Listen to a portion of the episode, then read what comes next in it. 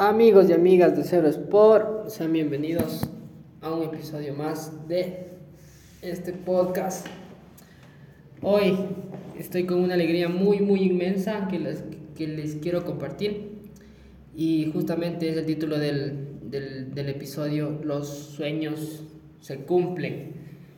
Y llenarte de, esa, de ese sentimiento, de esa alegría al ver que personas llegadas, allegadas a ti o gente que has visto luchar por sus sueños lo logra, te, te transmite eso y te inunda también de esa alegría que la, que la persona que está cumpliendo sus sueños lo logra. Y quiero contarles una historia de, de, de algunas personas que, que últimamente he podido ver ese proceso de, de lograr sus sueños. Eh, hace un año tuve, estuve en, en, un equipo de guano que, que participa por la segunda categoría el ascenso a la Serie B. Y llegué como segundo asistente técnico. Y pudieron llegar muchos chicos a probarse. Y dentro de esos chicos eh, vino a probarse un chico de la costa, lateral, un lateral derecho.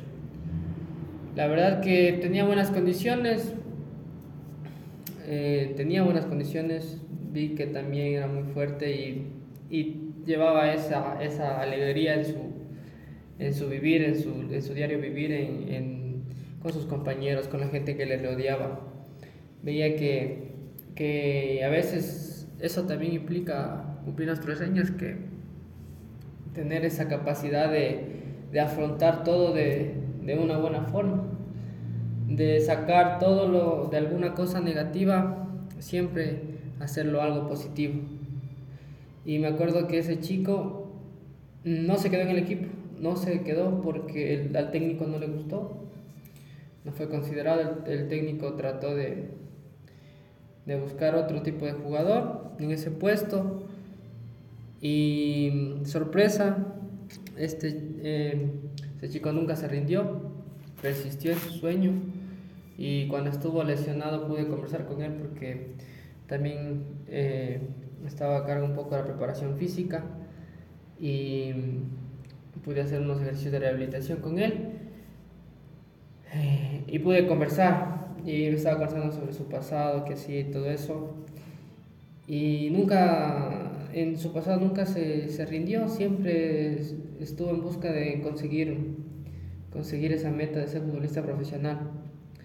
Salió, como les dije, de, este club de segunda categoría, se fue al, sigue aquí en, Chimborazo, buscó la oportunidad en, el, en la reserva del, del Olmedo, se quedó en la reserva del Olmedo, igual no le veía jugar o le veía jugar muy poco, pero seguía él ahí, seguía él ahí, seguía ahí, seguía ahí. Y sorpresa, eh, al club lo sancionan por las administraciones pasadas. Y el club solo puede eh, contratar a gente sub-18 del 2004 y gente que ha estado registrada el año anterior. Entonces, él, como estaba en la reserva, estuvo registrado y ahora está considerado para el equipo de primera. Y, y ahí está el, el, el, el, el, logo que lo voy a llamar yo, que es por, por más que podamos, podamos ganar, podamos perder, pero siempre persistir y seguir ahí. Y ahora está considerado un equipo de, de primera B y puede empezar a hacer carrera de futbolista profesional.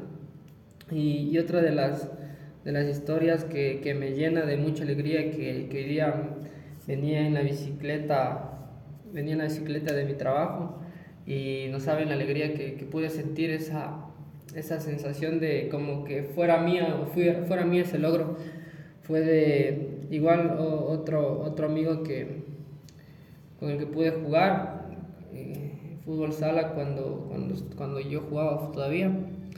Pude jugar y y yo lo, lo veía antes, antes de, de eso lo veía, eh, que igual este jugaba en Olmedo, era de las inferiores, y, y lo veía tenía un talentazo, un talentazo.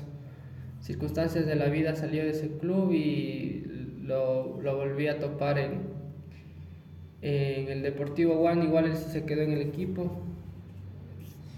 Y demostró siempre, demostró lo que pude ver yo, responsabilidad, compromiso y entrega. Y también lo que les digo, lo que siempre es, es, es la, la variable para lograr nuestros sueños, ser constantes. Ser constantes y creer en nosotros.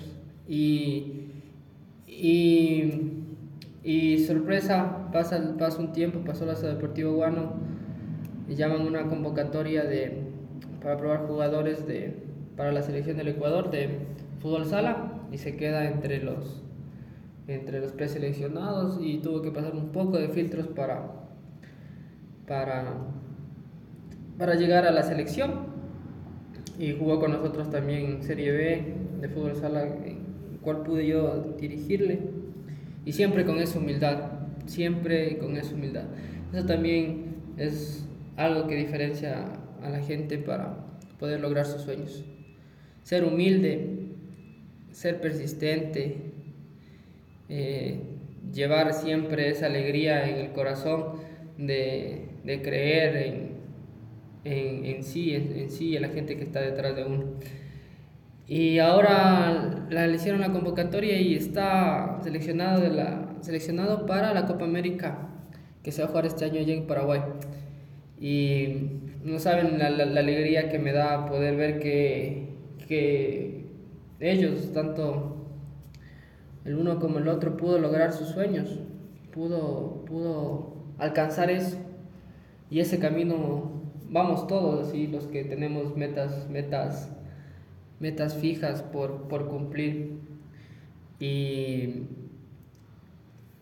lo que nos deja de enseñanza es que siempre tenemos que ser humildes, no perder eso, en la posición que estemos, a veces estamos arriba, a veces abajo, siempre ser humildes, llevar siempre esa alegría, transformar, como dije, esas cosas negativas esas cosas malas que a veces nos están pasando, las circunstancias nos, nos llevan a estar en un mal momento, transformarlas en algo positivo y no perder esa alegría. Ponernos las, las metas fijas y los pies en la tierra para lograr esos sueños y fijarnos de eso para lograr todas esas cosas que, que nos proponemos. Y como le decía hoy a, a, mi amigo, eh, disfrute, disfruta de esto porque te lo mereces. Todo, todo esfuerzo, todo sacrificio, todo esfuerzo siempre tiene su recompensa. Y qué alegría más grande de que, de que lo puedas lograr. Entonces, eh, les quería compartir eso y espero que, que todos los que están oyendo este, este podcast, este episodio, podamos lograr nuestros sueños no perdamos nunca la esperanza y, y la fe en, en, lograrlos. Todo lo que nosotros pensamos tiene mucho poder. Si pensamos que lo vamos a lograr, así va a ser. Y les invito a, a que sigamos en ese camino, podamos seguir, seguir mejorando día a día y alcanzar de eso que tanto, que tanto queremos. Eh, nada más, les deseo mucha, mucha, les mando mucha, mucha energía de la buena, que pasen bien y un abrazo grande. Chao.